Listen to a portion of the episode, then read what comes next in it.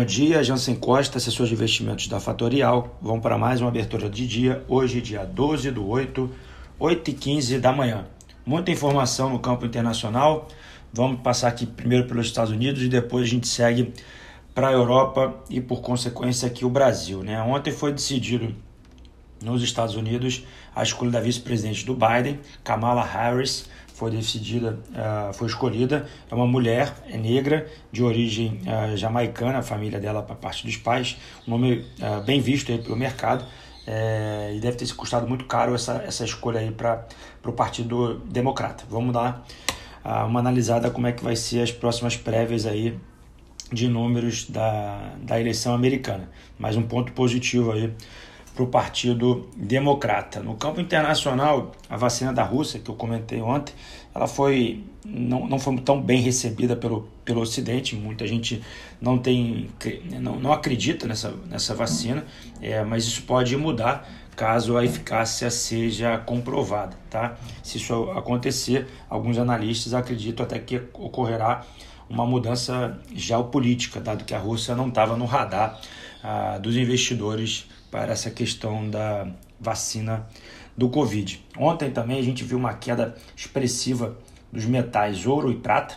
É, esse, esse movimento continua hoje, é, mas hoje a gente tem uh, o CPI, né, que é o índice de preços ao consumidor nos Estados Unidos. A gente precisa olhar como é que essas posições vão, vão performar. No exato momento, o ouro e a prata caem 0,10% aproximadamente. Tá? No campo europeu, a gente teve uma a produção industrial da Europa anunciada de julho, é uma forte alta, porém ainda estamos muito abaixo do processo pré-Covid.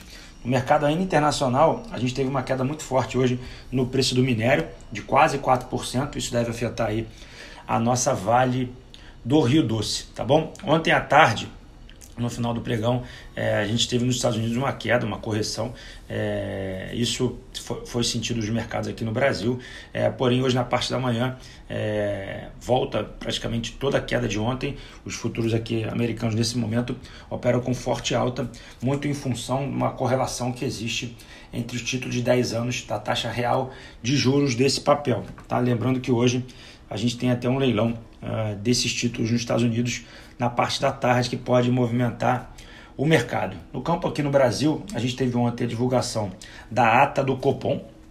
É, eu li dois, é, dois é, analistas né, divergentes, né? Um, não gostou muito da, da ata, outro gostou bastante. É, o que é verdade é que o mercado, na sua, na sua magnitude, é, não deve ter gostado em função da abertura da taxa de juros longa aqui no Brasil. Né? DI futuro 2027, 2030 chegaram a operar durante o início do dia com quase 2% de alta, levando o temor aí dos, dos investidores para essa ata que foi divulgada na parte da manhã. A gente precisa ficar de olho, dado que um processo inflacionário, uma nova alta de juros, pode acarretar problemas aqui, não só no fiscal aqui do Brasil, mas como também numa realização da bolsa, tá bom? É, ontem, no final do dia, a gente teve duas baixas no governo, dois secretários da área de privatização pediram para sair. Salim Matar é o nome mais forte aí que pediu para sair. Para quem não conhece, Salim Matar é o fundador da Localiza, empresa de carros. Então a gente precisa ver como é que o mercado vai reagir a essa informação. Outra questão importante que eu gosto de frisar, vem frisando há alguns dias já, o mercado ele vem ficando lateral a, praticamente há 20 dias aqui no Brasil, é, porém a gente vê uma rotação de setores, né? o dinheiro saindo de empresas de crescimento indo para empresas de valor. Tá? É, o que, que, são as empresas de valor? Empresas que têm é, na sua composição um crescimento mais constante é, e não tem na base de crescimento rápido de receita uh, uma, um, uma rápida ascensão do valor das suas ações. Então, precisa ficar de olho nessas ações de valor. Então, onde estão essas ações de valor?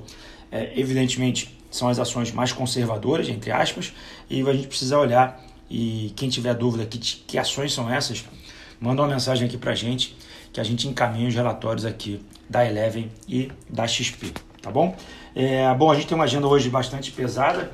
Hoje temos dados do CPI nos Estados Unidos às 9h30 às 11h30 temos estoque de petróleo nos Estados Unidos.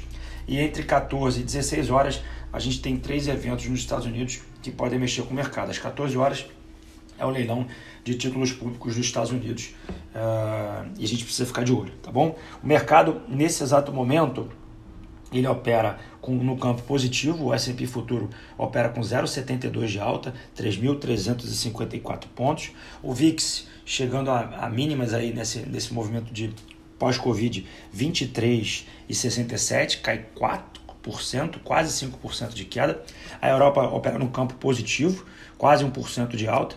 O dólar vai perdendo força em relação à cesta de moedas, né? Estamos próximo a 93,5 número de pontos, cai 0,40. Petróleo com grande alta, 1,47 de alta para o WTI e 1,37 para o tipo Brent. A bolsa brasileira cotada em dólar nesse momento opera com 1,30 de alta. A gente precisa ver a abertura do dólar para ver como é que isso vai se compor no dia. E o, dólar, e o ouro e a prata que eu já comentei com vocês operam em queda, seguindo o movimento de ontem. Tá bom? Eu vou ficando por aqui, volto mais tarde no meu Instagram, jansen.invest. Quem não segue a Fatorial no Instagram, arroba fatorialinvest. Um bom dia a todos, ótimos negócios e até mais tarde. Tchau, tchau.